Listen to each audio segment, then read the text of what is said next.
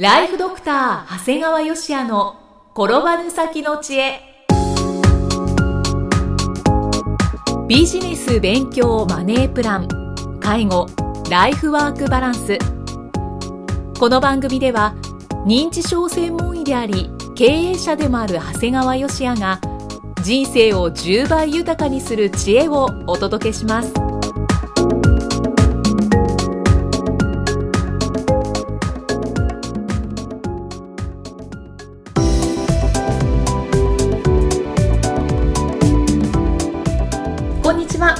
生きみえです。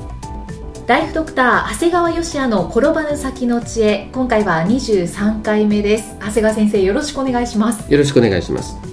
さて今回はどんなお話でしょうか？今回はですね題名としては運転資金。はい。運転資金という言葉をちゃんと理解できてますか？ということになります。うーん。あはい。の、経営をしていく上ではですね言葉の定義をきちっと理解していくことはとても重要であるんですよね、でその中でもよく経営者の方がこれ勘違いされてるんじゃないかなと思われることがあってですねこの代表格が運転資金だと思うんですよね。なんか皆さんビジネスをやってる時にはい。手元に現金、まあ、いわゆる手元に資金がなくなると単純に運転資金が足りないんだと発言している方がどうも多いようなんですね。うーんそのような気がしますが。はそうなんですよ。で、まあ、よくねい。運転資金を銀行が貸してくれないって嘆かれてる方もよくいるんですけどもはい。本当言うと本当に運転資金であったらまず銀行は貸してくれます。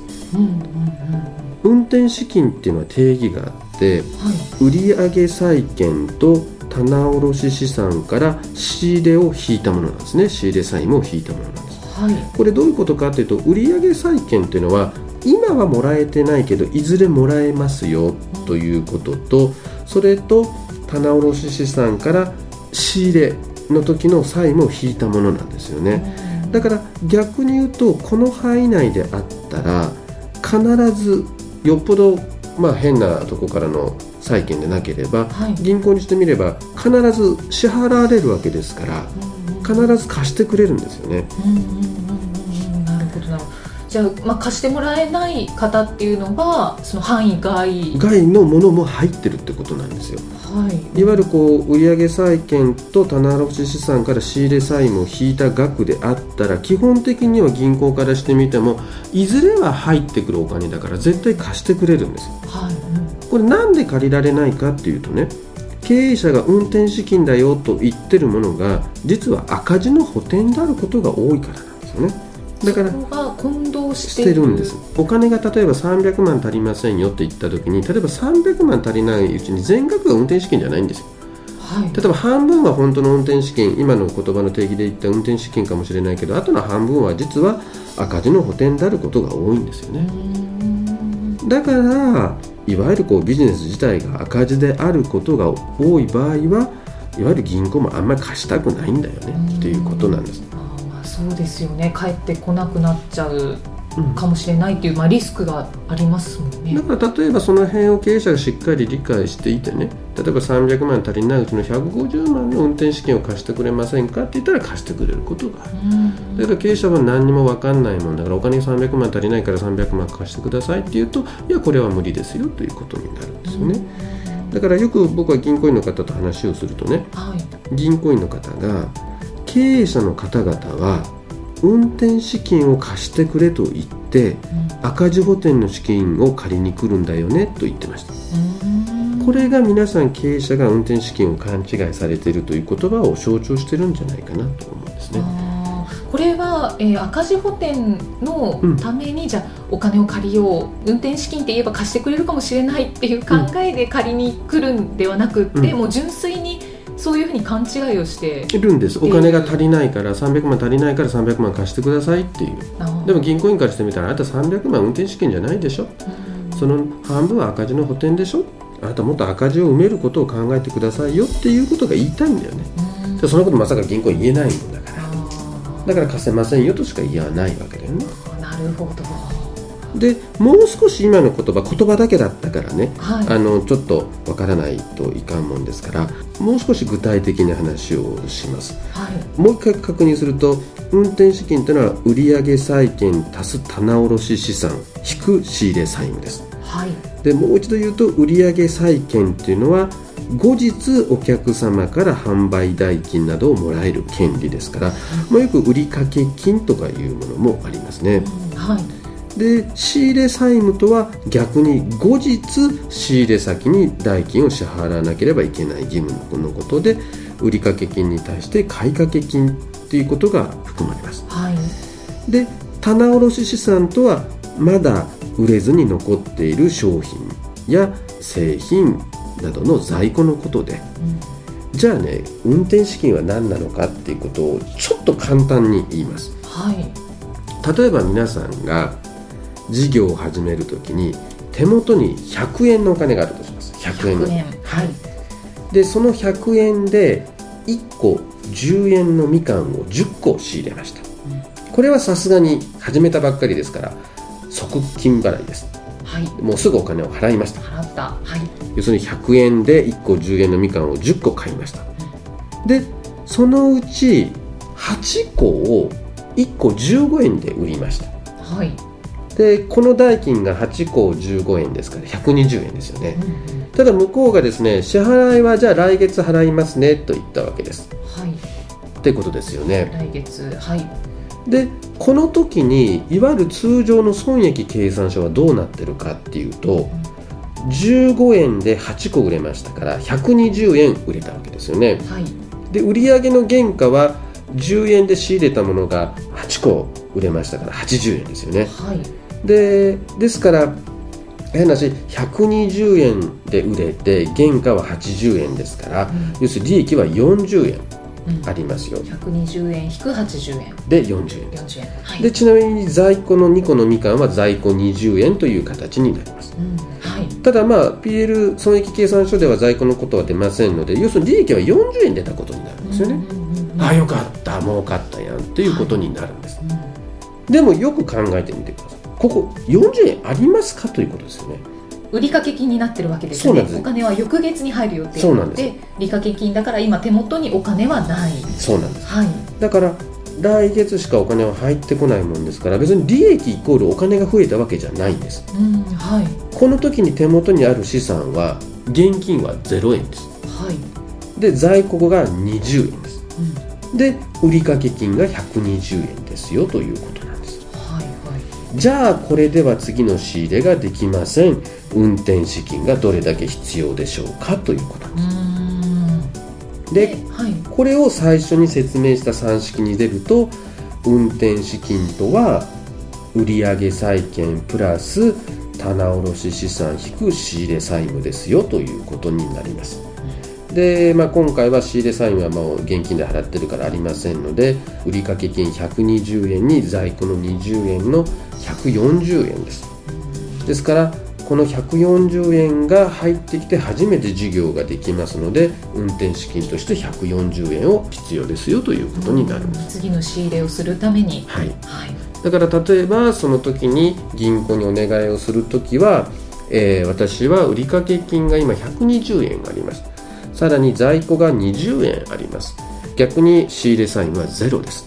ですから、えー私は今回売掛金の120円プラス在庫20円仕入れ債務ゼロ。いわゆる140円が運転資金として必要なんですが貸していただけないでしょうかというふうに銀行に行けばまずこれは通るはずなんです。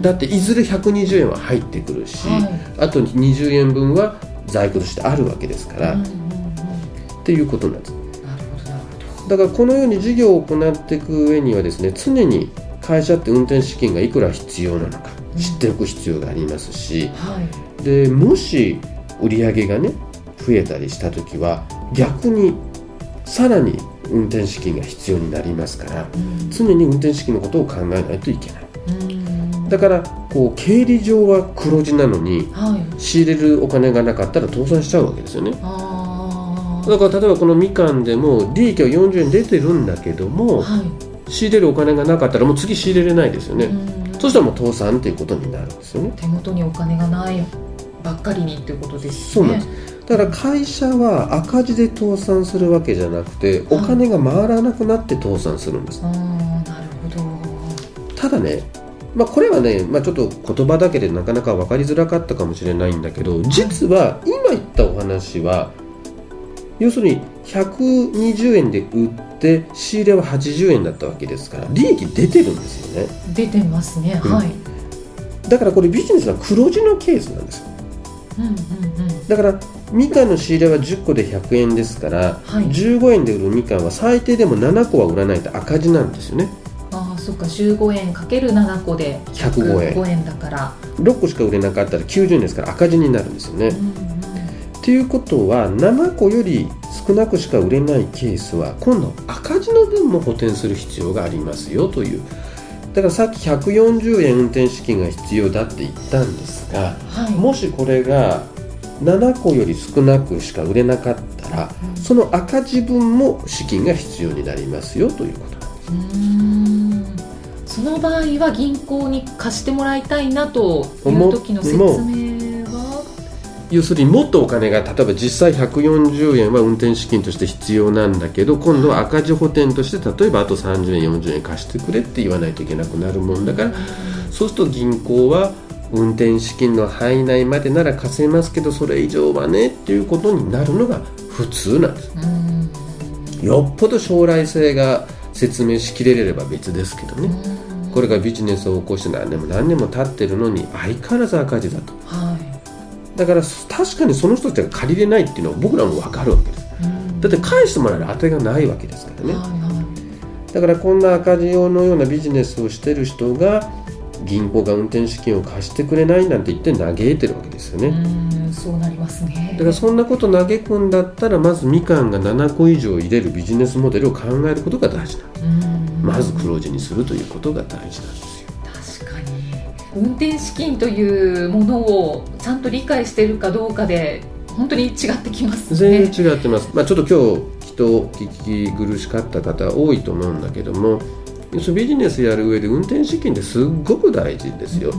ただ運転資金って全部お金が足りなかったわけじゃないよ。確かにお金が足りない中に一部は運転資金なんだけどはい、一部は赤字補填であることが多いんだよということなんですよねそうなっていませんかとっていうことなんです。見直す必要がある。そうなんです。だから銀行さんがお金貸してくれないっていうのは実はまずそれなんだよ。正規の運転資金の範囲内だったら絶対貸してくれます。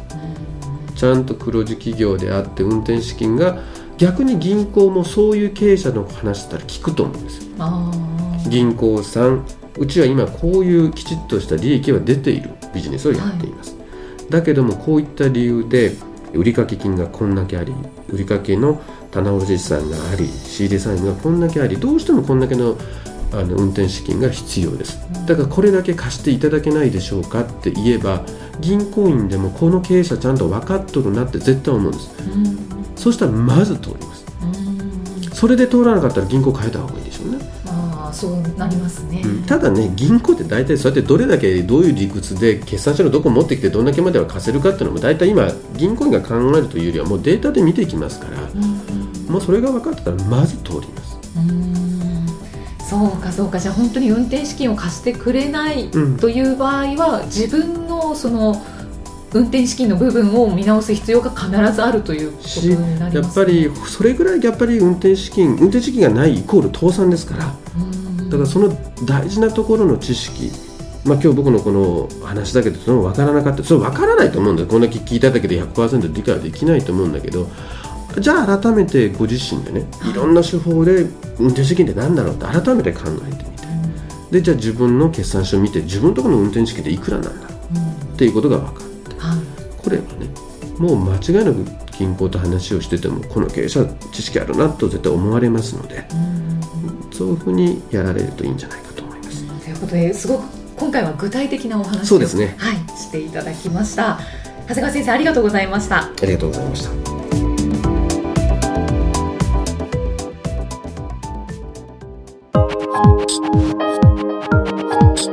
今日の放送はいかがでしたか？番組ではご感想や長谷川よしあへのご質問をお待ちしています番組と連動したウェブサイトにあるホームからお申し込みください。URL は http コロンスラッシュスラッシュ。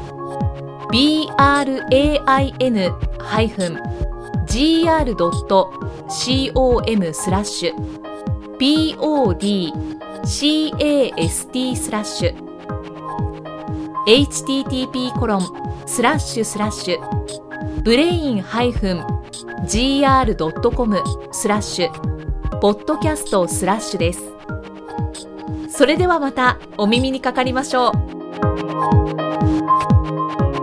この番組は提供ライフドクター長谷川芳也。プロデュースキクタス。ナレーションは生きみえによりお送りいたしました。Thank you.